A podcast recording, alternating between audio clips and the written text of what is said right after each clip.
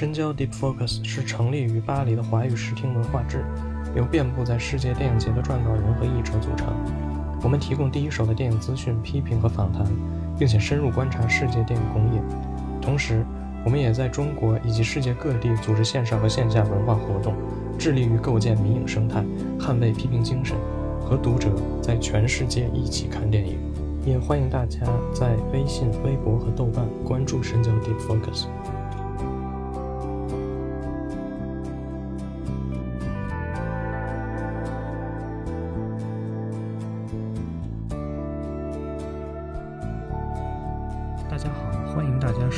新一期的深交播客，我是主持人袁守秘书。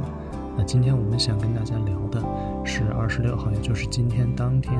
在中国院线上映的一部影片，名字叫做《郊区的鸟》。这部影片曾在二零一八年获得 FIRST 青年影展最佳剧情片奖，影片还入围了当年洛迦诺国际电影节当代电影人单元，并提名了最佳处女作奖。今天我们邀请到了两位特殊的嘉宾，一位是《郊区的鸟》的导演裘盛，另外一位是电影学者印翔，来与我们共同探讨一下这部影片本身以及求胜导演过往的一些经历。那么，下面先请二位跟我们大家打一个招呼。大家好，我是印翔，很高兴又来到深交博客陪聊。大家好，我是求胜。对，第一次以声音出现在深交的媒体上。今天呃，就是主要是这个求导的这个新片儿，加引号的新片儿啊，这个终于要上了。呃然后我们主要聊一聊这个关于求导的这个创作跟生活吧。一是对你很感兴趣，反正今天主要是陪你聊。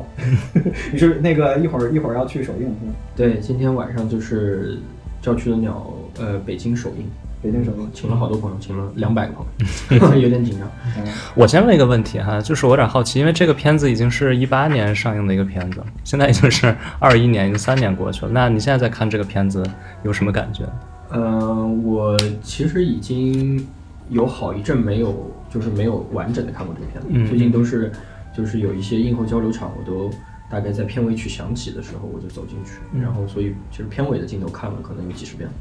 然后嗯，然后这个片对于我来讲就是嗯，怎么讲就就是有点像一个老朋友吧，有有点像一个许久没见的老朋友，然后。就是跟他见面可能有点尴尬，也不知道该说什么，但还是那个亲切的感觉还是在。其实我还在想，要不要把这个片名改成就是《郊区的鸟二零二一》，就是这样听上去会像是一个新电影。呃，我们一会儿再聊这个片子吧。但是那个，呃，反正那个，我其实聊天儿这个习惯就可能是，呃，比较关心你的那个，就比方说学电影的这个过程，还有一些其他的这个创作啊。因为那个其实，呃，当然我会基于一个假设，就是所谓作者论嘛，跟各位朋友说一下，就是那个，因为这个访谈我还专门请裘导给我看了他的那个比较早期的这个作品，还是是不是还挺难看到的这些片子？对，然后呃，那肯定第一个问题嘛，就是那个你是这个。清华生物医学本科哈，然后后来在这个浸会读的电影，本科毕业就直接到浸会去了。对，我在就是从清华的时候开始拍片儿，那个时候就是呃在清华做电影协会，然后找到一些就是也是影迷吧，然后我们那时候是在清华图书馆一个特别小的旧的放映室放片儿，后来那放映厅也没了，然后放映厅没了之后就协协会聚在一起也没事儿干，就开始拍短片，然后那时候基本上就是我自己自编自导自己摄影自己还演。就是把机器架在那儿，按开机，然后就跑到镜头前演。运气比较好，我拍的第一个短片叫《中国故事》，就三分多钟，大概大概一首歌的长度，然后就拿了一个半夏的纪念最佳实验短片奖。然后那时候我就觉得，就是给了我很大的一个鼓励，就觉得嗯，就是好像有有天赋。但其实过过了一阵，就发现那个就是那个那个奖的评委是我清华的一个很熟的老师，可能是他他他给我的，就是他上帝之手推了我一把。对，但是我我比较好奇的就是说那个，因为我我本科也是生科，就是说说起来咱们也算这个 的同一个方向哈。然后那个，因为我我大概我在你们隔壁啊，然后那个大概我反正我我上学的时候就是那个还是挺累的。我不知道那个听听众朋友们有没有这个学这个生科的哈，这个呃生科你们是生科院吗？算是还是我们算医学院，医学院？嗯，对然后生物医学工程。生科现在就特别劝退哈，所谓四大专院之首是吧？生化环材啊，被不要被我伤害到哈。然后那个，我不知道你们是学分怎么算的，因为我上学那会儿就是我们有好多那种就是两两学士一学分，甚至可能四个学士一学分的课，就是那种特别多的这种实验。就其实我想说的就是说，其实那个看电影时间并不是很多，天天有各种实验报告要写，有实验报有实验要做。反正北大这边生科的传统就是我们可能很呃，大概二年级可能就会去找实验室去去做那个实习，就天天做一些这个很奇怪的这种工作啊，呃，这什么养个菌啊，然后那个 嗯做点那种最基础的那种小工，跑个胶啊这种小公式的这种工作。对我就特好奇，就是你当时的那个。呃，状态是什么样的？就是你你上学，你什么时间看电影？你都看什么电影？呃，我其实当时前，因为我那个专业前两年就是不进实验室，就基本上是上课的。然后我就是属于平时放羊翘课，然后就是期末前临阵抱佛脚那种类型。然后平常呃那时候看片儿，其实还是就是我上那个尹红老师的那个影视鉴赏课，然后那时候看片儿基本上还是先从。规矩的大师看起，就是戈达尔啊、安东尼奥尼啊、费里尼、伯格曼，这都不是规矩的大师啊！这些大师不都是标配大师？标配是希区柯克啊，对吧？而且标配是得是什么《阿甘正传》、《海洋钢》琴师，对对，可能从会，因为呃上尹红老师的课，可能更加从那个电影史的角度去走，因为从就是从新现实主义、新浪潮这么看下来。然后对，然后然后你说到其实实验室，我后来。到到大三大四的时候，因为很多同学都开始进实验室了。那个时候我因为已经坚定说要做电影了，基本上就就就把本专业给放弃掉了。基本上就是属于那种，就是专业内的叛徒，就是每天就是去图书馆或者自己看一些片，自己拍一些片。你怎么毕业的？勉勉强强，当时可能是大一大二的时候，大概学分计大概第二第三吧。然后到大四毕设的时候，就是最后一名。那你那你学习还是比我好，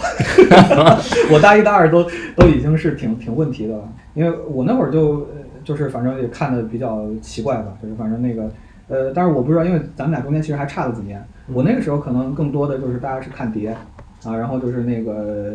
有一些很奇怪的那种碟啊，然后那个呃，其实基本上就是我们看片儿其实是被那个 DVD 出什么来决定的，对，当然就是那个因为北大影协当时也是呃就是后。中间有一次是被这个勒令解散，后来又重建了。就，北大影协会放一些片子，我们也会去看。因为放片被解散吗？不是，就是因为他们做了第一届的那个叫什么北京同性恋电影节。哦。对，然后就因为当时非常轰动的事儿就是他们放了《蓝雨》。哦。就是那《蓝雨》好像就是好像唯一一次在大陆你这种你能叫公开放映吗？我也不知道。对，因为而且当时。这是大荧幕吗？还是在教室里？我也不知道。对，因为就就没有去。但是后来看一些史料，就是这个事情，反正就是你可以可以去问一问当事人，就张江南老师嘛。就直接去问他就好了。后来我们比我高一届，就零一级的那个师姐们，他们做了那个，又又重新建了影协。对，然后我还记得特清楚，就第一次放的是那个塔科斯基的镜子。嗯嗯。对，也也也完全不知道在在在看什么。规矩的大师了，就是。呃，对啊，对对对，因为当时那个，因为那个北大可能跟清华不太一样，因为北大是有那个广电编这个专业的，叫叫广电编，广播电影电视编导，就是搁，然后北大有这个艺术学系。后来变成了艺术学院，嗯啊，然后那个现在北大艺术学院，反正好像还是有 MFA 在做这，但是好像本科的广电编是不招了，嗯，对，因为当时他们也要艺考呀，也要干什么的，对，然后所以北大可能会就是反正有，因为清清华新传是什么时候成立的？就电影这一块的就搁在新传里面。呃，清清华新闻传播学院基本上就是有纪录片方向，但是也没有正儿八经的剧情片方向。然后清华美院有一个就是动画方向和摄影方向，不是还有实验电影吗？就贾樟柯不是在清华美院吗？啊，对对对对对对对对对对，美院有有这个方向。曹飞曹飞好像也在也在。嗯，但是反正剧情片的方向的呃专业是没有的。清华。对，那当时那个清华的那个电影大概是个什么样的氛围？无论是大家看呀，大家讨论，或者大家拍，大概是个什么样的氛围？都是什么样的人在对电影感兴趣？呃，因为当时电影的相当于主要的传播渠道是学生节晚会放映，基本上各个系的生物系的，嗯，就是电子系的或者医学院的这种学院晚会上面会放映。然后所以说那些就自制的电影吗？自制电影，自制电影那些其实呃就是有一个比较经典的一个模板，就所谓的清华夜话，就是男生宿舍一群人深夜在聊女人、聊专业、聊八卦。所以就是基本上都是这种，就是相当于是一个系列。不是这个这个清华夜话，其实是那个最早的那个呃早年那个更早的时候，其实还都不叫独立电影，或者就其实就叫什么民间影像啊，或者是专门那种那种词儿吧。反正这最早的几个几个特别经典的片子，就是一个叫清华夜话，一个叫什么《我的黄金时代》，嗯，那是那个是西，西西郊吗？还是哪个学校拍的？嗯对，还有一个什么，就是对，就特别早的时候，就是那个呃那个就是刚有 DV 的时候，嗯嗯，对，那个时候因为还都是拿 DV 带拍的，嗯嗯，那个我觉得那种就是有很多就是接近于那个呃 sitcom 情景喜剧跟那种就是呃 DB 电影或者业余电影之间的那种东西，因为有的时候这些片子里它真的是会我们会加入笑声，就是罐会罐头笑声罐头笑声去做的，所以说它就是有点像情景喜剧，然后讨论一些生活中常见的事，这种类型是比较常见的。因为当时北大的情况是那样的，我们干个什么活动，只要是个活动，一定得放个片儿。所以当时就北大有一批这样的人，嗯就是那个就得为各个活动去做片子，然后很多是拿照片剪一个 PPT 啊。但是对他会有这种图片蒙太奇效果，嗯当然有些会正儿八经去做拍点访谈，嗯拍点什么东西，然后扮演一个什么东西。就是呃，当时北大开会是要放好多片子的，对，就是那个什么样的会，你比方说可能甚至是一个什么。学校一个什么表彰活动，你都要先放个短片啊，这是那个这当时北大活动的标配。嗯对，就是我我那个年代可能比你大概早早个四五年。嗯，对，后来就是因为每年就是我们会有那个呃艺艺艺术艺术学系和艺术后来艺术学院，嗯它每年会有这个毕业毕业作品展。嗯嗯对，因为当时北大这个就相当于广电编会会拍这个东西嘛。对，嗯然后那个可能我们当时好像我们片北大片子是比清华多一点。对对对，嗯大家看呢，就是平时看片儿呢，就是所谓的同行啊或者什么样，以及你当时会不会去，比方说资料馆呀、还有那个什么酒各种酒吧，我不知道你那会儿还有没有酒吧了。就我我我我那年代还有酒吧、咖啡馆的那种放映，嗯或者是那种就是各种什么学校在什么阶梯教室里放个片儿啊，诸如此类的这种这种东西。其实那个时候，嗯，看片儿，一个是我们电影协会自己组织的活动，然后就是放碟，然后还有就是经常去那个北电标放，包括看伊斯夫妇啊展啊，或者碧碧碧莲的展啊，或者有的时候北电标放会就是放映一些就是北电学术放映，呃对学术放映这些，我也也都经常去。那时候万生书园有的时候会举办一些放映活动，但是就就是也是呃放一些经典电影和艺术电影。那各种独立纪录片之类的，你没去看过吗？就是那呃，独立纪录片儿，我们其实，嗯，从我那个年代开始就一直有一个挺好的叫那个轻影轻影放映，轻影放映是就是呃清华那个雷建军老师他们做的那个一个轻影工作室，自己制作纪录片也放映纪录片，纪录片最开始我忘了在哪儿了，后来就固定在那个清华人文图书馆的一个放映厅，就是其实他们的那个放映纪录片的放映做的还挺好。对，那你你那会儿是比我积极多了。你像我大概零八零九年之前，我都不不怎么出去看片儿因为我全是靠碟。嗯对我看我看东西就全是靠碟，因为那个上课老师会开一大堆东西，所以我会很认真的把那些东西看了。我也不是 不像现在这个特别追求这个新片儿什么的。对，那那那这么说来，你其实还是挺学霸的，就是那个你想那个转专业，然后就相当于完全四年是沉没成本，然后你你申进会还申到了，其实当时进会也不好申。还还行，当时因为，呃，申进会也是一方面，是因为我其中清华有一个学长叫于西，于西他后来在就是杜琪峰的编剧团队里，包括现在自己独立成为一名编剧，然后呃，就当时他是我前几届的电影协会的会长，然后当我入校的时候他已经走了，但他留下一些遗产，他拍的他拍的那个毕业电影是一个类似怎么讲，有点有点类似昆汀这样的片吧，一个类似昆汀这样的一个片，三四十分钟的，哦，好像哦，好像有一个小时，然后就看那个给我的感觉就是完全不同于清华夜话那样的，就是那样的那样的作品，然后就是看了他的片子，然后知道他去了金会，有一点投奔他的感觉，就是也也去了香港浸会大学，你在金会拍了几个片子？大概有连剧情片、纪录片大概有十二三个短片，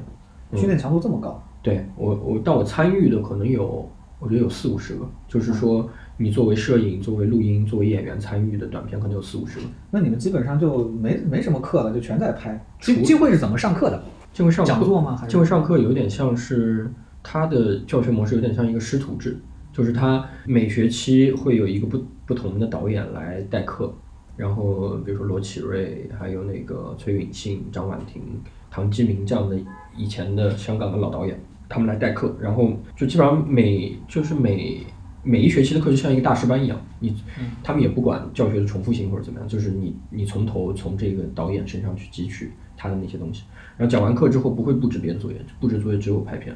所以说基本上就是除了上课，其他时间都在拍片。三年，对对对，三年就是每个学期都得拍片，不光有纪录片，还有故事片。是，第一年拍的最多，第一年可能第一年拍了有六七个，后面后面几年可能就，呃，比如说最后一年就拍一个，就是这个高尔夫球那个是吗？高夫镇，嗯高高夫镇，对对对，嗯，对。然后我就看了你三个三个片子啊，就是两个是你进会期间拍的，嗯，对。然后其实我觉得那个什么是叫《冬天的凝视》是吗？应该这么啊，对对对对，有中文片名吗？没有，其实这个也是一个特别就这是你的几年级的作业？二年级研究生二年级的作业。嗯这反正这片名也是一个黑话，因为就相当于是之前有片名叫 Winter Stare，然后就是是之前有我们班有个同学他自己他他微信名叫 Spring 然后我们大家就搞成一串了 Summer Stare、Autumn Stare、Winter Stare，然后后来我在因为这个片你这个片本身有微信了吗？有了，就是从差不多大学毕业那年大四开始微信普及了嘛，一二年一二年微信就普及了。慢慢慢慢开始，所以很多大学同学是后来加的微信。哦嗯哦然后，所以这个片子当想不到片名的时候，因为这个片子本身也自反性很强嘛，嗯想不到片名，我就想就干脆用自己微信昵称做片名。嗯对，因为反正我也没看懂这个 Winter Stare 是什么。对，但是这个片子我觉得特别有趣，就是说这个这片子就是那个给大家讲一下，就大概就片子内容。呃，当着求导的面我可能这么说，就是片子内容不太重要，但是就是特别重要的就是说里面有一个人扮演一个叫求胜的导演，然后他就是在这个片子里是因为他这个这个片子因为这个跟剧组吵架了，所以这个片子没拍完，但是他就多年以后把这个片子重新剪了一下，然后配了一条解释性的旁白，然后就把这个片子连起来了。就反正这个这个戏也就是搞得就有点有点奇怪哈。然后那个呃，我我描述准确吗？对对对对对，嗯，而且你还很准确的指出了是一个人来扮演求生，因为那个声音不是我自己的声音，是对，后面因为演员表上有写，对不对？对对然后对，然后要在这个，包括有一有一场戏还还有这个导演好像在镜头前飘过了，对吧？就是那个在那个嗯什么精品店里对面，对对对对对，呃，我就反正我觉得这个这个还是特别有意思，因为这个旁白其实跟这个旁白跟故事其实也没有什么关系，然后这个旁白也经常就说，包括就是有的时候他可能是那种所谓生化蝶用的，就是两个人在聊天儿，然后旁白也是在念旁白，但是可能是因为演员忘词儿了，还是词儿摘掉了，就是旁就旁白在加词儿。就是这个地方应该是什么什么什么东西，然后会给你解释这场戏怎么拍的，这场戏拍了多少条，对，当然就但是但是我但是这个东西就全是你设计的，对吧？对对然后对，所以看着还是很很很很很厉害这个片子，就是 你会看到就是完全就是相当相当于这个一堆这个怎么讲，就是那个不是特别连贯的这个素材，但是就被这个呃旁白，但是旁白把它建立起来了一种叙事，就是我这是一部失败的片子，实验性还是很强。对这这个片子其实灵感就是来源于我以前高中看碟的那个时光，因为如果你看一些 CC 的一些碟，很多是带有那个导演评论音轨的。然后我记得就是印象特别深的，就是看那个德州巴黎，德州巴黎那个呃文德斯跟一个另外一个评论家，他们好像一起录了条音轨。然后就文德斯这个评论音轨特别好，因为他就是他有点像在念诗一样，他他不是一直说的，他一句跟一句之间空隙很大，然后空隙的时候他可能会把片子的原声的音量也减低一点，就在那个沉默当中，我觉得是蛮有味道的。然后后来我我发现，就这个片其实还有一个，其实另外一个参考或者比对的坐标系就是那个毕志飞，就毕志飞他后来不是给那个逐梦演艺圈录了一条音轨，然后那个音轨就是特别差的音轨的典型，因为就是他在片子里做不到的事情，他通过音轨讲出来。嗯，就说片子里我记得有一个很突兀的，就是说一片大操场上面摆了一个造型特别漂亮的一个板凳，然后毕志飞就开始解释说为什么这个操场上有一个板凳，因为他说就是说电影要超越现实之类的，是讲了一大通。然后所以说，其实我这个片子里的音轨那个导演他是一个在剧情中他是一个差导演，嗯他他是他自己一些就是导不清楚的地方，或者他的表达到不了的地方，他是通过自己说说出来的。对，所以这个所以这个这个导演的这个叙述跟那个这个片子的呈现当中，就是有一个鸿沟，然后想通过这个鸿沟来做点文章。对，然后但是就是说这个形式还是还是还是挺新颖的，对，反正就是我可能前两分钟还还相信了，但是因为我我知道你声音是什么样，对，然后我一听我就说，哎，这是专门找了一个人来来扮演嘛，就加上这个读读评就是读评论鬼的这个导演可能有点呆，对，然后那个对，然后可能前两分钟我还是相信的，但是后来就是后来就是说那个哦，我说我说哦，这是个形式上的这个设计，对，然后然后这个片子就很有意思，这个片子去了什么节吗？呃，学生节啊，那个时候都那个时候其实你为什么不投伊斯夫妇？你去了那么多次伊斯夫妇，你为什么不投伊斯夫妇？好像是错过了还是怎么？我就那个时候其实对电影节没有太大概念，就相当于，呃，因为处在一个持续不断创作当中。比如说这个片做出来剪完了，交了功课，然后马上第二个片就来来了，就基本上，我记得那个时候好像去了一个就是是朋友就是帮我推荐过什么大连艺术影展，啊，大连艺术影展是那个时候好像王牧，就是后来王牧不是做编剧啊，自己也做导演，他他帮我推荐过去大连艺术影展入选了，然后后来后来还带着这个片子去了九分钟，就是九分钟是因为这个片子然后选我去拍了一个短片，然后但其他国外的电影节基本没投过，我要投国外电影节，直到那个毕业作品才高开始投夫镇是吧对对对。啊，那我们聊聊这个高富镇吧。对，然后那个其实高富镇的时候，你就已经跟春夏这样的演员合作了。对，那那时候他演《踏雪寻梅》了吗？演过了。他演过了，但《踏雪寻梅》还没有发行，所以他还处在一个就是籍籍无名的一个状态。嗯，然后是我是在一大摞的简历当中发现他的，就当时进会的那个制度，就是你们其实也是可以 cast casting 外面的演员。就是鼓励我们去 cast 外面的演员。嗯嗯。然后我是到北京来做 casting，然后就有人给了我一摞演员的资料，我就在当中就是看见春夏，因为一般就是女演员的资料都会做的很很温柔，就是她一般女演员的照片里、简历的照片里看你的眼神都是温柔的或者魅惑的，但春夏她简历上的照片的眼神是直勾勾的盯着你的，就是有一种逼视或者逼问在里面，然后我觉得这这演员特别有意思，然后就约他出来面试，然后就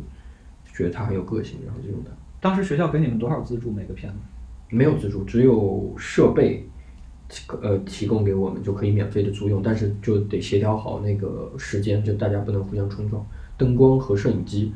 录音的设备可以运输的钱你们要自己掏吗？自己掏，而且有有风险，因为从香港带到内地，你带的量多了，还要通关会被会被认为是走私，所以就是要要小心处理，就一次不能带大大批量，或者要用一些特特别的两地牌照的车带进去。那那这个片子，这个片子我看还是还是那个花了不少钱啊，这个片子。是吧？你对你你猜大概花了多少钱？不，我觉得可能就是你不带器材的话，你的那个，我觉得你经费怎么也得二十万，啊、那你算的还挺准，最后大概十七万了。十七万嗯，对啊对对，嗯因为那个你你人员都人员都不用钱是吧？还是就但是春夏你是要付他钱的，对对对对对，嗯，这呃，就是像摄影、副导演、场记这些都是同学不要钱，但是呃，收音啊、美术啊这些都是外面人都要给钱。那所以就是你们当时那个拍片也是可以用外面的 staff，但是他是不是有规定？就比方说哪几个岗位必须是你们同学？没有规定，只有必须自编自导。啊、那就会有那个，比方说这个摄影或者这些专业吗？呃，浸会它是还是只只有编导？研究生只有编导，但是它有那个摄影，呃，它有摄影、呃录音这些的那个高等文凭班，相当于大专。嗯，就是我也可以从那个那那个高等文凭班里去找人才，比如我的摄影就是高等文凭班的，但是高等文凭班一般都是香港本地人，所以沟通相对会少一点。嗯，那说到沟通的话，你你你学了粤语吗？还是你平时都讲英语？哦，我当时是呃学了粤语，粤语还算讲的还算流利的。嗯，哦，那那看来还是学吧。行，我们说这个高夫镇吧，因为那个反正看完之后，我觉得你这个很明显是放大，就是就是那个感觉是从这个放大发展出来的这么一个东西。但是我就看到你，比方说他对这个呃，包括包括照相这个照相机这个机械性，还有这个媒介的这个讨论，对。然后那个你说说这个片子吧，你的那个比方说最开始的这个 idea 是什么，然后怎么发展？其实我觉得就是嗯，我当时也就写着写着会想到放大，但我自己是定义就是，因为放大是一个单帧照片的一个就是细节的扩大，但我我觉得我这个更加是一个几张照片之间的一个蒙太奇，就是他他自己在建立一个蒙太奇这么一个概念。然后其实这个这个片子，呃，这这这个片子的创作来源也特别好玩儿，因为我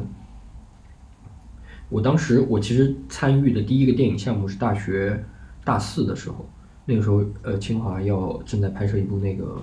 致敬校庆、致敬百年校庆的电影，那不就是无问西东嘛？对，无问西东。然后，但是后来，嗯，就是没凑上百年校庆，结果在那个，结果在那个北大一百一十周年校庆左右的时候播出了。就他们说，就这个片本来是清华百年校庆，后来找了一个人大的导演，在北大一一百一十周年校庆的时候播出，就是然后、那个、但是挺抢我们风头的，倒是真的。啊，是吗？对，那个片儿，然后我在剧组里面是做侧拍，嗯做侧拍，然后当时的拍摄地是在云南的一个村子叫北大营，嗯，在那边他们造了两个景，一个是西南联大，嗯，然后一个是那个空军基地，一个是那个嗯，就王力宏那一趴王力宏那趴儿的那个国军的空军基地都在那边造，然后我那时候就作为侧拍，我就住在那个村子里，我就注意到那个村子边上有一个特别豪华的高尔夫球场，高尔夫球场里面有一片高尔夫别墅，导演就住在那里头。然后经常就是跨，我们就跨越那个高尔夫球场，然后去那个别墅开会。然后那个高尔夫球场跟村子之间那个反差就巨大，村子是一个特穷的村，然后经常在高尔夫球场里能见到一些鬼鬼祟祟偷偷偷进来捡球的人，捡高尔夫球卖的。然后包括高尔夫球村子里面也可能有一些皮肉生意的，就这个地方就给我一个特别强烈的印象。等到就是我我等到我去香港读书上进会，怎么着？就这几年好像那个村子一直在召唤我，那个神秘的小村子一直在召唤我。然后我快毕，就是我毕业，呃，剧本就依据这个就开始写作。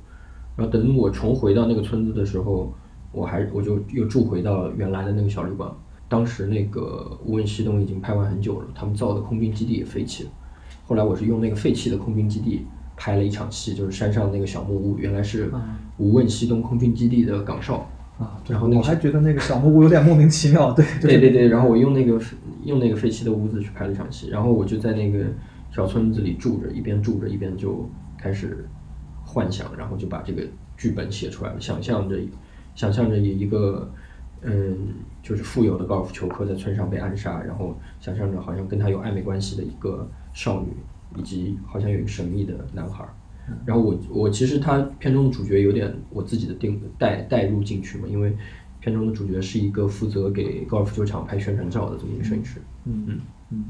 对。但是我注意到里面有一些很很有趣的这个细节，就比方说那个摄影师在看照片的时候，其实是那个有有声音的，这个照片是带声音的，这个这个这个处理非常好玩。对，还有一个当然就是说你最后的那个，你最后的那个那个那个镜头了，就是说那个其实就是那个他再去高尔夫球场的时候，其实季节已经变了。嗯，对，然后就这个就会让我完全想到放大最后的那个那场戏，就是那个你会发现他是通过这摄影机运动造出来一个不存在的球嘛，然后那个那个时候就是感觉到就是说那个其实他是第一次来，但是前面这个就是其实你在那个地方你把前面的叙事其实某种意义上你把它否定掉了，因为前面其实呃走着走着我就开始觉得有点不对，就比方说。警察查案是要通过，呃，这个抢他的这个照相机来完成的，嗯，而且就这个里面其实都有很正常的这个司法程序，但是这个这个事情就会让这个前面这个故事就开始有一点松动，嗯，呃，你在这个结构上面是怎么样设计的？对，其实最后一个镜头，嗯，你说的那个部分，我觉得还挺挺准确的，因为他最后一部分他说的旁白是开头那个旁白的重续嘛，但只不过好像就是不再提那个事件。就好像他就是他自己的一个方式，把他这段记忆给抹去了。就是那那好像是一个就是，但当然当他把记忆抹去的时候，他自己这个人也不存在。就其实那个镜头绕一圈回来，这个人也不在。就是如果你你你否定掉了你做的事情或者你做的那些记忆，你其实就不存在。警察这块儿，我其实警察这块儿我写的比较非现实，因为我我我我自己觉得就是嗯这方面我可能受有点受卡夫卡影响，因为。因为卡夫卡，你像在审判或者城堡里面，他的那个公职人员都是从天而降，然后都有一些非常奇怪的，甚至有一些滑稽的一些动作。这是就是这是我对这个公职人员的一个感觉，或者说一个偏见、一个印象，就是因为你你无法探知他们那个那个目的，然后他们的出现总是从天而降，并且并且并且他们可能是是是滑稽的，或者说他们也是是他们在逗你玩儿某种程度。嗯，对，但是这个片子倒是给我，呃，两个方向上面的，我觉得，呃，可能跟你后面创作特别有关系的这么一个一个提示啊，呃，当然一个是这个电影化，就特别电影化的东西，就是说有些东西它就只有电影这个媒介才能完成的，就比方说你通过最后一个镜头，你那个你那个。很棒的那个那个环环摇是个环摇，对这个环摇镜头，然后那个你否定掉这个人，当然就是其实那个呃对前面整个片子的真实性其实是一个消解嘛，嗯，因为那个那个就是你确对确实是一样的旁白，但是就是说这个明显的这个季节都不一样，因为这个呃周围的草已经黄了，对，但是这个高尔夫球场都是很绿的，所以这个绿的也挺挺超现实的这个这个劲儿，对，当然还有还有一个还有一个点就是那个就是说其实是你你你特别想抗拒那种。呃，类型的东西，但是这个类型的这个东西，可能是你平时你在进会这个训练里面会有的，就是比方说这个你里面的这种警警察的这种戏，还有这个，就比方说警察抓人，这个这抓的也抓的也很滑稽哈。然后那个呃，嗯，谈谈这两个问题吧。就比方说那个电影化这个东西，就是说那个你从这个最开始，就包括其实我们刚才聊过的那个冬天的凝视，其实它也是那种那个伪评论鬼，其实它也是很。这个什么叫做就是只有电影才能这个媒介才能实现的这么一个一个效果，嗯，对，还有这个就是你的这个你平时的这个受的这个训练里面这个类型化和你怎么样就是试图试图把它这个，你说超越它也好，或者跟它对抗也好，就在你的创作中怎么怎么来处理这个关系？对电影化这个层面，我觉得确实，呃，在进会之前的创作里面，我觉得，呃，我的那个之前几个短片更加简单，包括我呃清华毕业的时候，我们有拍一个，我拍一个黑色喜剧，名字叫《毕业季》，就是就是讲的是一群人，一群同学要拍毕业电影的故事。嗯然后最后那个就是拍完剪完，然后就是没赶没没来得及送到那个晚会的现场，大概就这么一个拍片的过程。但是那个范式我觉得还是比较，呃，比较类型化的，就就是就是有一点那个盖里奇或者带一点点就是，我听着很像彭浩翔。啊，对对对对，彭浩翔有点盖里奇、彭浩翔那种东西在里面。然后，反而到进会的时候，我觉得，呃，最早是更在跟同学的比较当中嘛，就觉得就是哎，自己是不是可以做的不一样一点？因为一下子三十几个片子出来，你会发现就是你会发现就是有些人在做的是同样的片子，但有几个人他做的是很不一样的片子。然后我挺佩服那个我的一个室友，叫王王贤吉，反正他现在好像做电影，我觉得挺可惜。就他拍他拍电影是，就他他教会了我，就是电影真的是一个一个镜一个镜头一个镜头组成。因为他拍片的方式是大概先写一个剧本的这个大框架，然后比如今天拍俩镜头，明天拍一个镜头，在后天再拍两个镜头，就他是想到一个镜头的点子他才去拍，要是没想到好的方式他就不拍，就是他一直让那个东西只停留在纸面上，所以他他拍片特别纠结，他大概他大概要拍 可能连续拍一个月，可能凑了五六十个镜头就形成一个短片。但我我我看他第一个短片，我觉得真的特别好，就是可能我也以以前也看过大师的电影，但看这个人在我身边这样工作，我觉得对我的那个触动和影响还是大。然后我就开始去思考，就是镜头这个具体的存在，或者说镜头它它的它的它的物物质性，它它作为一个嗯，它作为一个电影的一个单元，它到底应该是是一个什么样的存在？然后对就是对我后面的创作其实影响还挺大。然后说到类型的这个东西，其实我一直觉得就是从来没有人给我灌输过类型的一种教育，老师们不是这样训练的吗？因为我听你的这个师资，就是你们学校的这个师资力量，就是其实我觉得导演班的老师还好，因为其实香港新浪潮的导演他也是一种比较接近于学徒制，他不是一个学院制，学徒制，所以他们也是属于那种摸爬滚打或者在实践中的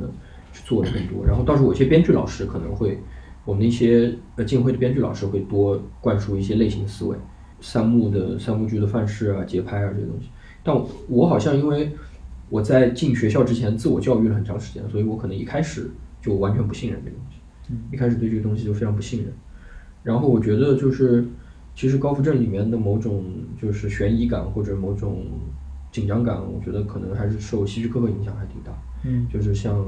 群鸟啊或者这样的电影，就是那种现实的恶意，然后变成了一种超现实的灾难。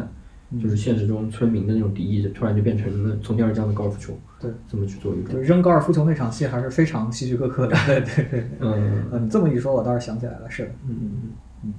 对，那再聊聊那个《雷电》这个片子吧。这个这个片子可能大家还是能在网上看到的啊，就是对对那个对，这是那个罗洪枕那一年的 First 训练营的这个这个片子。嗯嗯嗯，对，当时那个我是报名了 First 训练营，然后顺利选上了，一五年吧，一五年一五年就你刚交的刚毕业，对，教的高富镇这个短片，然后就选上了这个训练营，然后呃，当时是知道是罗洪镇呃呃作为导师嘛，然后当时罗洪镇提的一个要求是没有对白，给的关键词是速度感和紧张感，没有命题是吧？没有命题，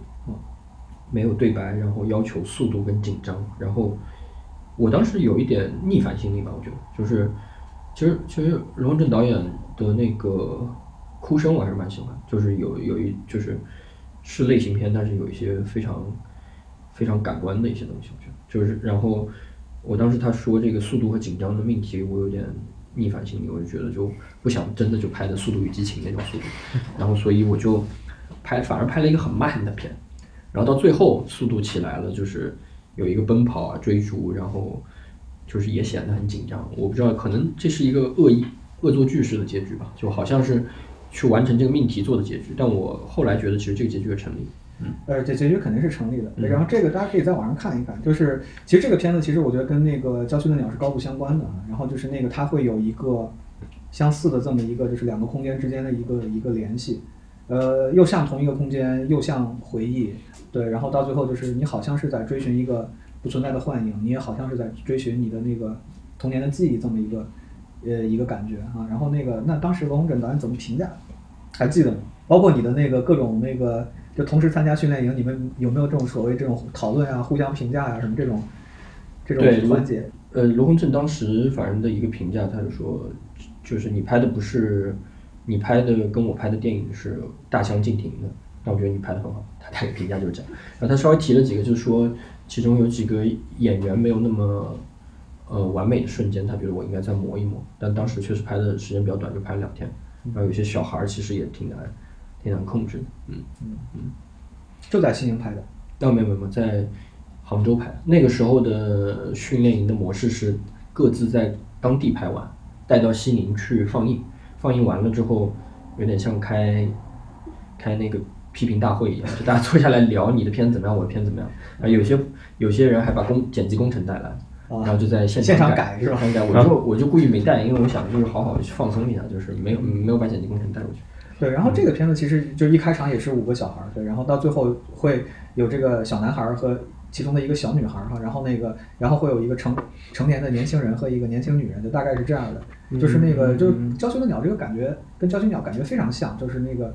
这种这种时间，这种关于所谓童年的消逝。啊，如果我们说童年消逝可能是《郊区的鸟》的一个一个关键词的话啊，这个我们一会儿可以一会儿再聊。对，当然我看你的那个履历上面，其实你还参加了这个金马的这个训练营。嗯，对，是跟邱阳导演合作的一个片子，是吗？对，金马电影学院，金马电影学院是在哪一年？一五年的下半年，其实那个是还早于训练。金马电影学院那个时候，我们是分成两组，每组是有四个导演和三个摄影，每组一组共同来完成一个短片，在一个月时间内。嗯，我跟秋阳还有一个缅甸籍的导演叫。呃，是呃李导演，还有一个台湾本土的导演，导演，我们四个四个导演凑凑在一块。对，那是个什么样的片子？呃，那时候我那个时候那个时候是那个缅甸导演写的剧本，然后但他写了一个就是越南的外籍劳工在台湾的故事，外劳嗯外劳，然后名字叫海防阿仔，海防海防是越南的一个城市，然后阿仔就是小子，差不多就是就就是其实听上去有点像京城小子。就是海防阿仔，然后就是就觉得阿仔这个词儿那个读起来很有劲道的东西。然后当时反正我们四个导演，我最开始吵得不可开交，就是吵到就吵到缺氧，你知道吗？就一个会议室里吵到缺氧。后来邱邱阳就就不行了，他就缺氧，他就说：“哎，我能不能躺会儿？”他就躺在桌子上，他躺在桌子上，我们三个接着再吵。然后就是一个一个一个在争执中去创作过程，但我觉得很有趣，因为就发现。就每个人电影观念就是展露出来，然后真的是很不一样。嗯，然后后来就是达成了一个协议，就是说我们先定好分场，吵了半天终于定了一个分场，然后每人就是拿走其中的一段，大概四五场戏，然后那个你那四五场戏你自己写成剧本自己导，没有人会来干涉。那这片子能看吗？到最后？我觉得还行，还就是那风格岂不是这个变得就很多？我觉得还是就是莫名其妙的，就是还凑到一块儿了。因为就是我们是起承转合四个部分嘛，然后我是负责转，然后那个台湾的那位呃导演他就是风格抒情一点，他是和，然后秋阳跟那个缅甸导演是启程，我有点忘了他们俩是哪个启哪个程。然后因为秋阳很喜欢拍那种日常的那种重复感，所以他拍前面那部分就很合适。然后我就拍那个转的部分，然后反正我们四个还融合的还挺好。对，秋阳老师有没有拍他那著名的这个长镜头？就是突然静静静之后，突然有一个高速？不是不是，就他的我看，因为我就看过他两个短片，都是中间会就是特那种固定长镜头完之后会有一个那种呃，甚至可能帧率都会低一点那种长镜头，比方说《小城二月》那个烟花，或者《南方少女》里面那个从学校跑出来，就秋阳的所有的炸点都在那儿。你你没有给他这个是吗？没有给他机会拍这个，对，因为炸点是炸点是在我这儿，就是啊，所以所以没没有吵架，没有没有没有给他机会拍那个，他就是拍的，就他那个前面主要是静静静静静，对，他也拍拍片挺有意思，他在现场会打拍子，就是现场那个我记得那演员他在煮煮粥，煮粥，然后他秋阳说好 action，然后他自己在，好，他感觉到了他就卡，就是他他内心有一个音乐性在里面，嗯。对，那那你去了多少个电影节？就是你什么时候开始密集的去这些电影节啊？就参加，包括参加这种创投啊、天才营啊。你是不是后来还去了柏林那个天才营？对对对对对哎，是去年吗？一九年，一九年，一九年，嗯嗯，就是从那个金马电影学院开始。金马电影学院，因为我那时候我觉得最大的一个冲动是说，我因为我毕业了，回到杭州，回到杭州在广告公司待着，然后就是特无聊，就是觉得人都快磨没了，然后我就是觉得特别想出去，然后特别珍惜出去的机会，去金金马一趟，觉得挺挺快乐的。然后当时是几月在金马电影学院？十月到十一月，他就是他基本上他结束的时间就合着那个金马奖的颁奖礼，就还让你去金马奖的颁奖礼现场。啊，First 不是七月吗？那年不是七月然后 First 是一六年，啊，First 一六年，来哦年来年的七月，对。嗯，然后去完来年七月去完 First 之后，我就搬到北京了。那你那个《郊区的鸟》什么时候写的剧本？嗯，其实就在 first 训练营的时候写的大纲，然后我那时候 First 训练营的时候，呃，就是遇见王通导演，然后，然后我看他，我看他在填一报名表，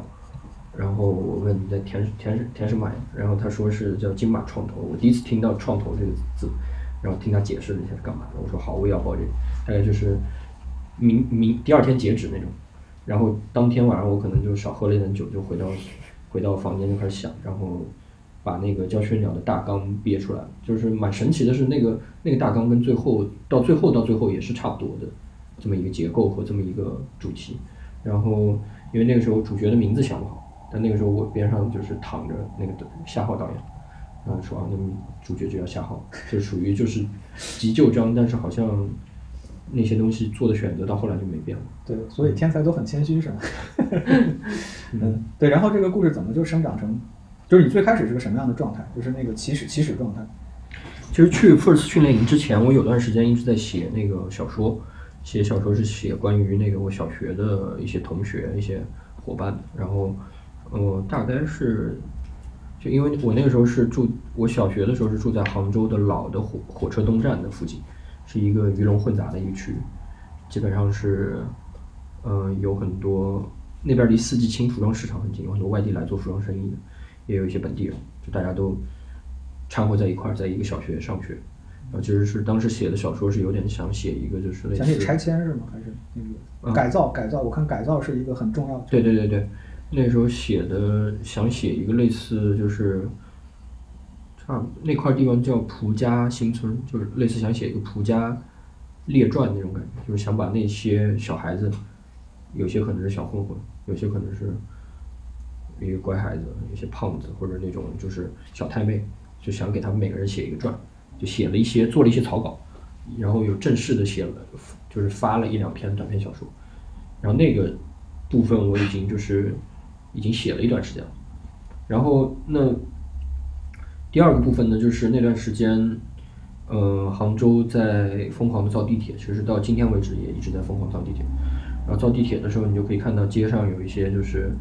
呃沉默的，就是工程勘测队员，他们一个人拿着一把尺子，一个人拿着一个勘测仪，就是这样在来回的走。我当时还不知道他们在干嘛，只是有这个印象，就觉得就是是一个，就是好像以人为尺在那个测量土地的那种感觉。然后就是这是第二个来源，然后把这个两个来源并置，我就觉得这两个中间应该存在什么联系，就开始写这个大纲。嗯你这土地测量员这个描述就很卡夫卡。对对对，那个部分应该是跟城堡有很大的关系，就是就是感觉，反正我看卡夫卡小说都挺挺能挺能把自己带进去。嗯，对，然后呢，你这不是你这么说，我倒是理解了这个，比方说从雷电到郊区的鸟这个 这个感觉，对，然后那个其实这两个是雷电就更像一个里面的一个核心概念，嗯，对嗯，但是就是说那个那就还就是，呃，可以聊一聊，就是我最感兴趣的就是你对时间的这个观念，因为我我是听说你有一版那个郊区的鸟的那个有一版方案，就是说其实这个成年的和这个小朋友是严格对应的。就是严格严格对应回去的，对。然后但是那个，但是你现在就是做的很似是而非，就包括有一场戏，就是其中一个就家里有狗那个小女孩，其实他们还出现在同一个空间里面，所以就这个，但是那就比方说这个李纯他去读这个日记这一段，又感觉好像是一个又好又像回忆又不像回忆，就是这个东西就就是其实就是雷电那个片子的一个核心概念，就是这种似是而非的这种东西。那你你自己时间上怎么样设计的？然后你对时间是怎么理解？其实回想起来，其中的有好多，呃，时间的一些想法跟我自己的一些就是生活的经验有关系。首先，首先我是一个喝酒很容易断片的人，然后对于我来讲，就是断片之后，就是就是我的生命就产生了一个真空，然后那个真空我可能就需要去发信息给朋友去求证，说我昨天晚上干嘛，或者说我需要打开我的聊天记录，或者打开我的什么滴滴打车记录，去找回那个失去的时光。就对于我来说，这个事情是经常发生的，是一个中间的时间的一个空白，在这样一个东西。然后另外一个，我觉得是就是我觉得杭州这个，反正杭杭州它本身这个城市的一些特性，让我也对嗯时间和这个空间的对应的关系产生一些想法。就是说杭州，因为它是也是一个古都嘛，然后呃杭州有一个那有一条那个呃之前讲过几次了，就是杭州有一条那个南宋御街，然后那个御街它往下挖掘挖几米可以会看见清代的街道，然后再往下挖就看见元代的街道。然后最后底下是那个南宋的这条御街，就皇上出城的这条道路。然后，所以我觉得就是，呃，就是，就是对于我这个爱幻想的人来说，就是我想象中它的几个不同的朝代，它是平行的存在于这个这个这呃这个城市里面。有可能它的清代的街道上依旧是清水呃车水马龙，依旧是在运作。所以我觉得就是，嗯。我觉得你肯定会拍一个古装片儿。是啊，下下下一个剧本里面有古，真的有古装的桥段。然后，所以我觉得就是不同的时间可以在同一个空间里面运作。嗯，对。但是，那你找的这种点，呃，反正那个雷电就雷电就就是同一个空间，但是你在郊区的鸟里面，你倒是引入了另外一个东西，就是这个机器。嗯，就是望远镜和这个。土地测量仪就是这个东西叫什么东西？就反正就是这个这个机器的这个试点。嗯，对。然后那个，那你这个是怎么设计的？因为因为这个地方正好是那个时空的转换点。嗯。因为就是那个你会看到，就是那个小孩捡到望远镜过来看他们，他们然后他们然后他们就很莫名其妙的睡着了，就是那种你说的那种断片式的这种，就就就睡过去了。对。嗯嗯。就首先小孩的那个世界，基本上最开始小孩那个世界是一个就是同步的世界，或者说是共识的一个世界。但是呃。就是就像我们用一个天文望远镜去看一个星体一样，其实你你看到的光是就是不是此刻的光，是一个几年前的光或者几几十万年前的光。所以当距离拉远之后，或者当就是观测这个动作出现之后，就是变成一个延迟的事情，或者说是不同步的事情。所以我觉得在小孩的那个世界里面引入望远镜之后，然后慢慢他们的距离就拉开了，然后他们就不同步了，就变成一个延时的世界。然后直到最后的最后。好像大人拿起望远镜来看小孩儿，他们之间的那个距离有多远？他们的那个延时有多远？也不知道，可能是光年级别。这这个这个设计还是这个设计还是非常有意思的。对，当然那个当然我我听了你讲这个断片儿哈，这那个这些这些东西，我我大概就明白，就中间有一些这东西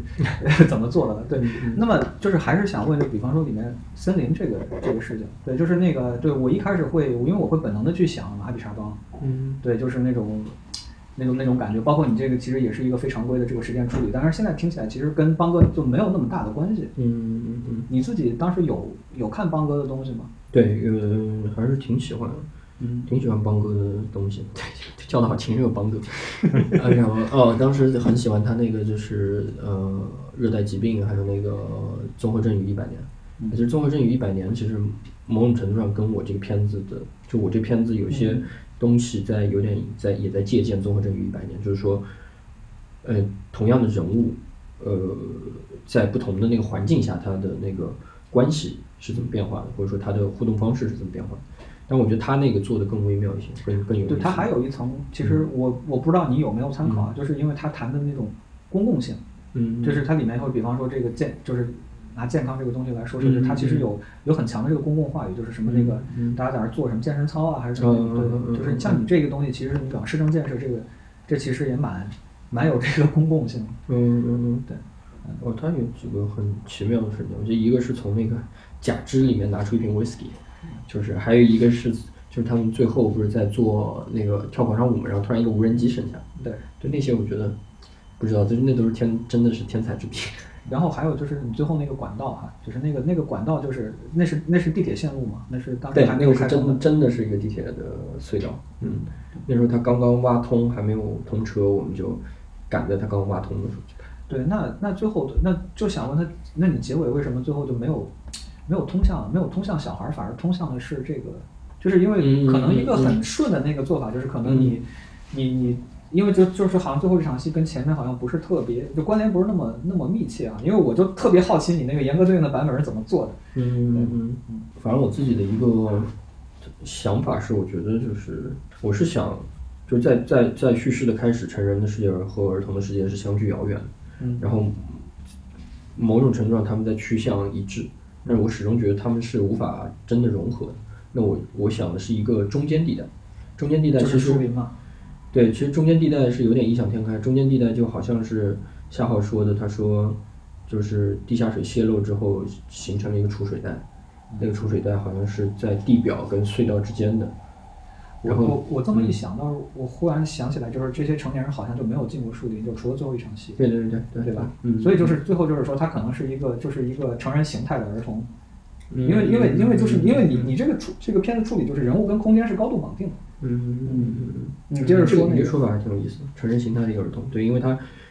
他就是又操起了方言嘛，嗯他们最后又说起了方言，不是一种就是说他们变得，或者是他们变得原始化了，嗯就是又说回了方言，或者是他们好像重新习得了这个方言，我也不知道，就是一个比比较比较直觉的一个选择，比如说让他 选择让他头发变长，就瘦化了好像，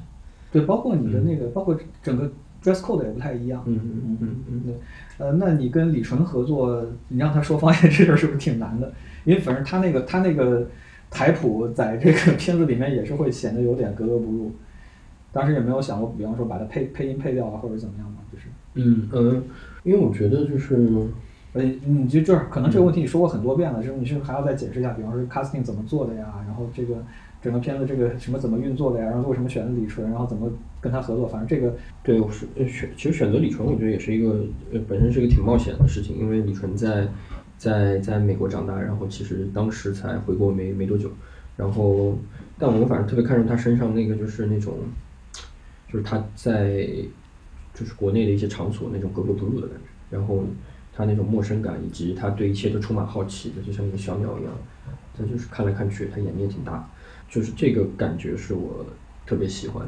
语言上的问题，其实我后来也有反思过，因为我觉得我可能外语片看太多了，我对直接的语言的这个给观众带来的那种不适感啊，或者是那种所谓出戏的感觉，我还不不足够敏感，因为看外语片都是字幕的。其实，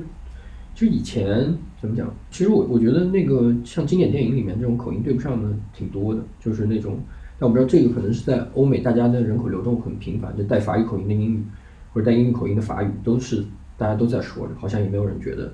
就是很怪怪异或者怎么样。但中国可能是民族很单一，大家对那个语言的标准化这个东西蛮执着的，所以大家对他的口音的不同其实是有很敏感的感觉。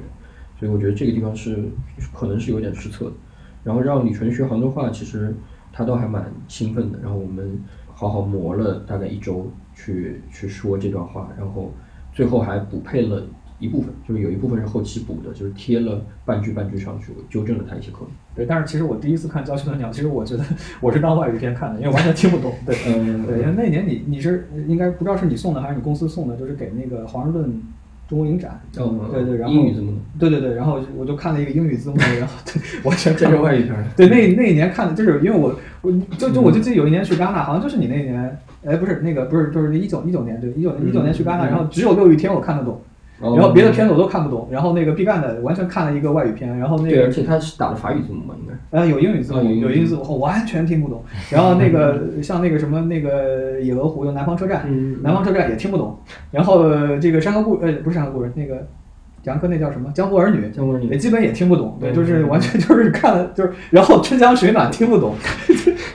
对，春江水暖完全看了一个外语片，对对对对，然后我看这个片子的时候，我看的是没有字幕的版本，哦我基本就是瞎了。啊，对，这个这个这个这个，那你更早。嗯，对，我看了一个英文字幕的，然后就是哎，那个时候没没上字幕就给发给你看了。没有，好像是我忘了是在一个什么地方看的。嗯，哎，这就是太有意思了，这个东西。当时就是赵晋在旁边给我们配音，哦，他就他就说是这个意思啊。赵老师，赵老师是会会讲赵老师上海话，哎，这事儿特神奇，就是那个我这不是我混音找的是杜鲁之嘛，然后我当时就特担心，我说我这方言怎么弄？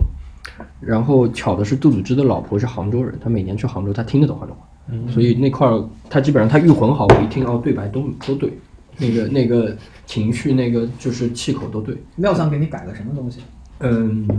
我有有俩剪辑，一个金迪，一个廖劲松，然后这俩人很有意思，就是他俩对于影片的两个部分的感觉完全不同。就是金迪他是生活在上海，然后也是就是大陆人，然后反正他特喜欢小孩的部分，然后他觉得成人的部分有些地方有些冗长，或者说有些没有必要的地方，所以他的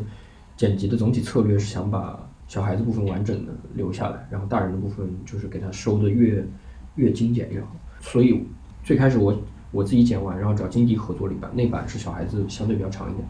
然后拿过去给那个到台湾找那个廖庆松。然后廖桑完全相反，廖桑的观点是，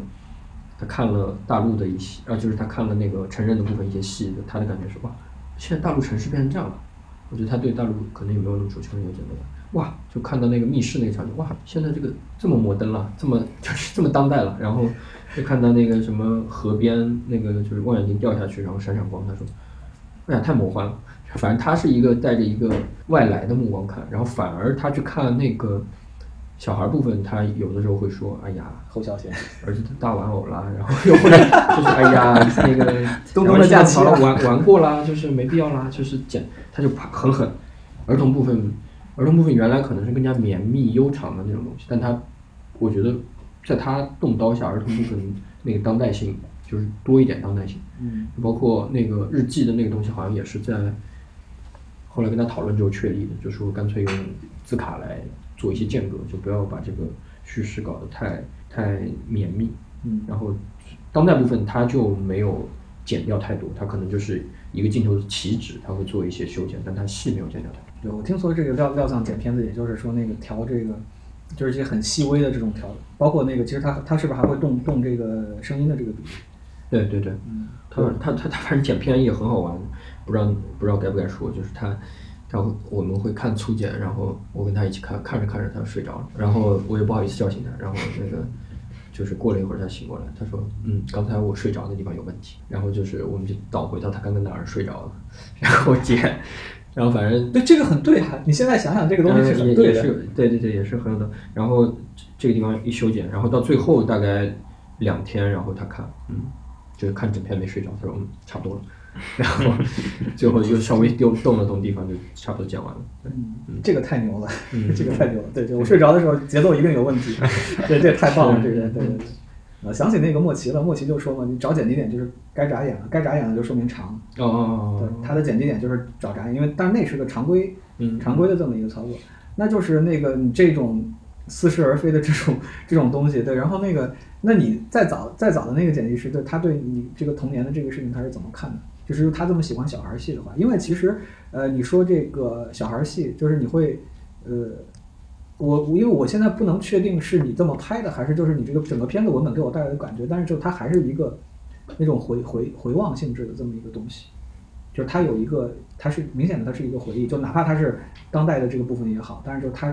就是我我这么说吧，就是说哪怕它是一个这两个，这其实是同一个同一个空间里面发生的，你不管它是同一个时间还是不同的时间，因为这个东西你肯定是你肯定是拒绝产生这个东西的，嗯，但是回来就是说那我觉得这个小孩这个部分他会带有一种这种回回回忆的这种感觉，对对对对，因为就像我说，他写一个列传似的，就是有点写写史的那种感觉。哎但是我在想，就是为啥会有这种感觉？就是虽然我是这么做的，但是为到底这个所谓的进行时跟过去时的差别在哪里？它可能是这样一个东西，它可能是所谓的将来过去时，就是我们其实，嗯其实，其实我们我们所有的这个人，其实已经内在的接受了，就是加西亚马尔克斯那个说法，很多年之后，当他什么什么时候他回忆起，就这种，对，就是这种所谓将来的过，就是将来的过去，嗯啊，我我觉得是这样。那这种东西怎么渗透到那个电影的语法里面？就是其实我也我觉得有很多可能下意识的选择，但我现在也说不清楚。剪辑的选择或者表演的选择可能都有。对，我觉得你给我这个回忆的感觉，就是因为你很多戏其实就是说它不是怎么讲呢？就是它不是那么逻辑，就是有一些地方就它会有一些那种卡住的那种那种感觉。就小孩的戏就经常经常哪儿卡一下，哪儿卡一下。对，就是就是卡有关系吗？不不是字卡的问题，对，就是说就是它是一种那种就卡的时候是那么是那种回忆视角哦，就是有一个领悟。对，一然后就是好像是我在给你讲一个事情，我突然我要加一句评论，就是你自己想就是就是就是就是说评论，嗯，对，因为就是你的成人部分它没有，它是尴尬，它是可能很多人说你红长袖啊，然后那个就因为可能是因为很多是那个所谓 zoom，但是这个 zoom 肯定是。我现在觉得这个 zoom 肯定还是从那个那个什么土地测量仪的那个地方来的。测量仪的。对，那那个反而不是红长袖。呃，回来就是我是说这个，就是说那个成人部分它没有那种感觉，就是我在给我在给你讲一个很久远的事情。就比方说我们刚才聊清华的时候，对吧？你在清华的那种，你可能中间会偶尔插出来一句评论。嗯。对，就是你小孩的戏就给我就是这种感觉。我大概知道，其实有点像就说书的时候。就是预知详情如何，且听下回分解。有的时候会有这个东西。对，且听下回分解。然后是什么那个？对，然后那个说书人说，就是说书人自己会加评论。对，这儿有。对，就是呃，但是我不知道跟准不准确，因为这个感觉还是挺微妙的，就不是特别好描述。有些剪辑的选择，我觉得有有在做这个东西。我自己回忆的时候觉得。对，那那再说回来，就是说，那你觉得？你觉得你要给观众看的是什么东西呢？因为你这个电影确实它不是一个不是一个特别常规的电影。嗯，对，它不是一个特别常规的电影。就是你觉得就是还是说回到我们前面那个东西，比方说时间性，比方说电影的呃，就是因为我觉得就是你给我一个特别呃怎么讲就特别明显的感觉，就是你你特别愿意去思考，就是哪些东西是只有电影这个媒介能给的，你会把这个东西特别强化。嗯，对，就是你像你这种，就比方说。呃，我给我我我给你讲一个故事，或者我写一篇小说，我来写，就是这种，就比方说不同的时间可能出现在同一个空间里面，或者这个时间的结构它不是一个我们认知的这种线性的结构，可能费很多费很多劲。但电影是可以给你看的，就电影它有这个 present，就是这种这种东西在，对。但是那个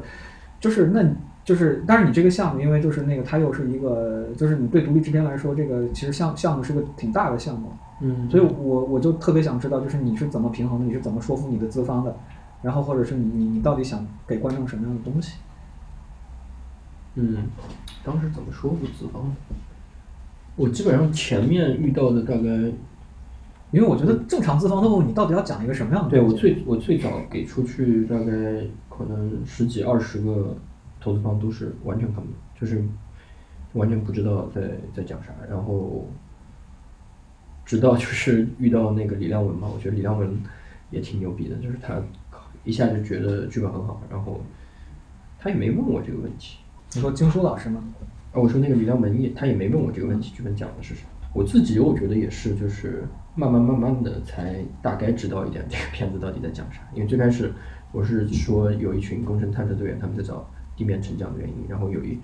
有一群有一群小孩在寻找一个失踪的伙伴，然后。我基本上觉得还是就是一个，嗯，就是从小孩部分其实是一个，呃，失去的开始，就是他可能从他小小男孩拿到那个小提琴的那刻开始，就是是一个他们是一个失落的开始，然后等到成人世界已经是一个失落的完成了，然后当这个当这个主角他想要去追回失去的时间，或者说他想要去通过一种就是。就是一种模仿的方式，在他就是现实的世界里再造一个伊甸或者再造一个天国的时候，他发现这个努力是徒劳无功。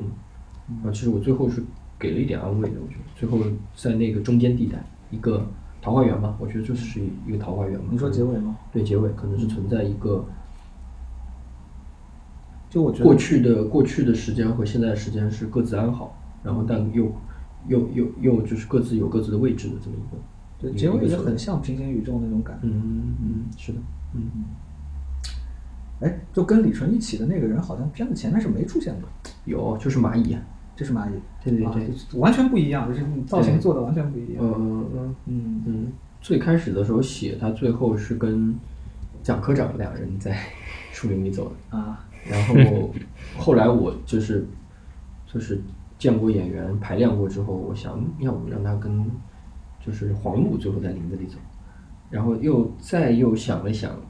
最后决定哦让他跟蚂蚁在那边走，因为我觉得就是也不知道为什么，就我觉得他俩在一起走是最可信的，对于我来讲，嗯嗯，有意思。呃，你手上现在还有大概三四个项目吗？没有没有这么多，但是就只 主要是做全副这个项目。然后，你还有一个现在新新新新改定名应该是改名叫比如父子，嗯，全副跟另外一个项目重名了。然后还有一个三个字叫什么来着？鬼进城。对，鬼进城是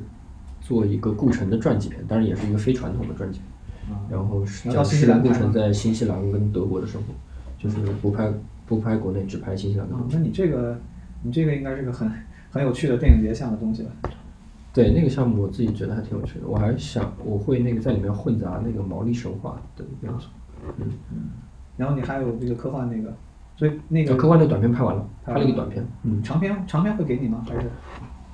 嗯，说实话，我觉得那个小说改长片有难度，就是怎么，我我自己感觉我短片已经把它拍完了，就是我看长片的话，可能要找到新的点来才才能把。印象还想问你一下，你就你觉得就是《郊区的鸟》，它在中国电影里面，它是一个在一个什么位置？就是在一个什么传统底下？就是，我觉得你这不是中国电影，对，就是你的那个，其实你的很多那个很基础的那个概念，就完全是外国电影。对，因为包括比方说你对时间的处理，还有你这个反流畅叙事啊，然后那个等等这些东西，反正我觉得倒不是中国电影。固有的这个东西，因为就是说，你无论你是影戏传统，或者你说这个那个我们的情节情节剧传统，我们的那个社会主义现实主义传统，其实里面都没有这个东西。而且就是包括你，包括你对电影功能的这个理解，就是说那个我们是电电影是用来讲故事的吗？电影是一定要观众看懂的吗？对吧？或者说那个我通过电影我要讲一个什么道理？就是可能我们更多的是。更多是这种东西，可能或者我们通过电影反反映一个什么状态，而不是说那个，就是很就比较少吧，就是那个，呃，就电影是表现这种很私人那种，就比方说对时空的这个感觉，呃，或者说那个一段私，当然一段私人戏这个东西挺多了，呃，就反正就是，那你广义上肯定是独立制片嘛，就是我们要谈的话肯定会大的独立制片来谈，但是其实我觉得跟这个。呃，最近有一些这种片子，就比方说，其实我自己，我跟你聊之前，我倒是觉得，就比方说跟这个，呃，这么几个片子，我觉得可能是会会可以放在一起谈。就比方说那个毕赣，嗯啊，比方说像那个杨明道的那个好友，啊啊啊，对，然后像像这些片子，我觉得是可以在可以在一起谈的。嗯，因为我在想，就是对像杨导。的，就是他的那种观念是不是就是好像会更接近阿比查邦一点，或者说是就是传统的鬼鬼的概念？好像也不是，就是说，对，他是他们可能是巫，就巫师，对对对对，那个对我我我这是我上次听听谁讲，听王磊还是听谁讲，专门给我讲的意思就是说那个就他们和邦哥那还不是一个呃一个一个体系，但是就是其实视觉上的呈现，就比方说对森林对这种。这种这个，因为因为就是说，呃，你说说回来，就是可能中国电影或者中国观众，他可能更重视，就是我比方说特别完整清晰的故事。我这故事，我我一句话可以说出来，对吧？嗯。然后看完这个电影，我明白了一个什么事儿，对吧？然后就是我更重视这种东西，但是你的目的显然不在这儿。嗯嗯嗯。对，然后所以，当然就可能独立制片里面会会更多一些，对，然后那个，而且就其实就是你你要谈大背景，数码转型独立制片。嗯，这些东西，因为这可能大家会做一些这种更更勇敢的这种尝试吧。嗯，当然你说独立制片其实也是也也分很多种嘛。当然最开始可能就比方大家更关注这种比方说都市边缘人啊，呃这种东西。对，然后而且就是其实你像再早一点的，就比方说那个你像苏州河或者月食这样的片子，呃其实但是他们可能还是他们可能也是从一个概念概念长出来的，但是他们可能更多的是就是。就还是想，就是他们那个群体的一种一种一种生生存状态，对，就它更更像一个状态戏。你这个你这个状态戏都不是，你这个就完全就是，我觉得它真的是一种观念的一个一个一个一一个一个展示。就是你比方说你把这两个事件，就是我们先不说这个时间观念，但是你说就是你你比方说你的你的 log line，呃一群土地测量员，一群小孩儿都有一个什么样的？但是你把这两个都，我这个梗概一句话梗概一直写不明白，该该咋写这个一句话梗概。有些人就是不停的有人，我最开始写过一版梗概，就是说大概说就是一群工程师在寻找地陷的原因，然后一群小孩在寻找失踪的伙伴，两群人在河边相遇，然后有人就就是看完梗概说这是梗概说的啥呀？然后后来我又改了一个梗概，相对更加就是易懂一点。我说一个呃工程师就是进到一个小学，发现一本日记，上面记载了一个就是少年团体的破裂。后来他发现日记预言了一切。然后自从改成这个梗概之后，大家都是看完片之后看梗概，发现这个导演连梗概都没说清楚，不知道在拍啥。后来我现在决定还是把梗概改回原来那个算了，不然的话真的。对他怎么都不满足。呃，对，这还是涉及到我们所谓对电影功能的这个认识。嗯对嗯对，就是说那个，呃，甚至都不是说我我我很执着我要表达一个我的什么艺术思考之类的，不是的，嗯就是我觉得你更多的是一种，就是那个怎么讲，就是其实其实就是观念吧，就是我觉得这个这个其实你这个更接近当代艺术。